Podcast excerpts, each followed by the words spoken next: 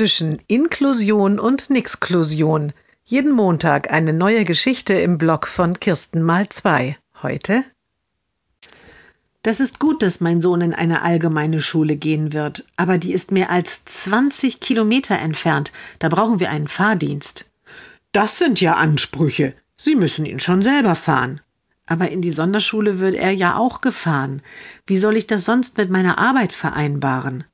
Wenn Sie auf inklusiver Beschulung bestehen, dann müssen Sie schon bereit sein, auch selbst Opfer zu bringen.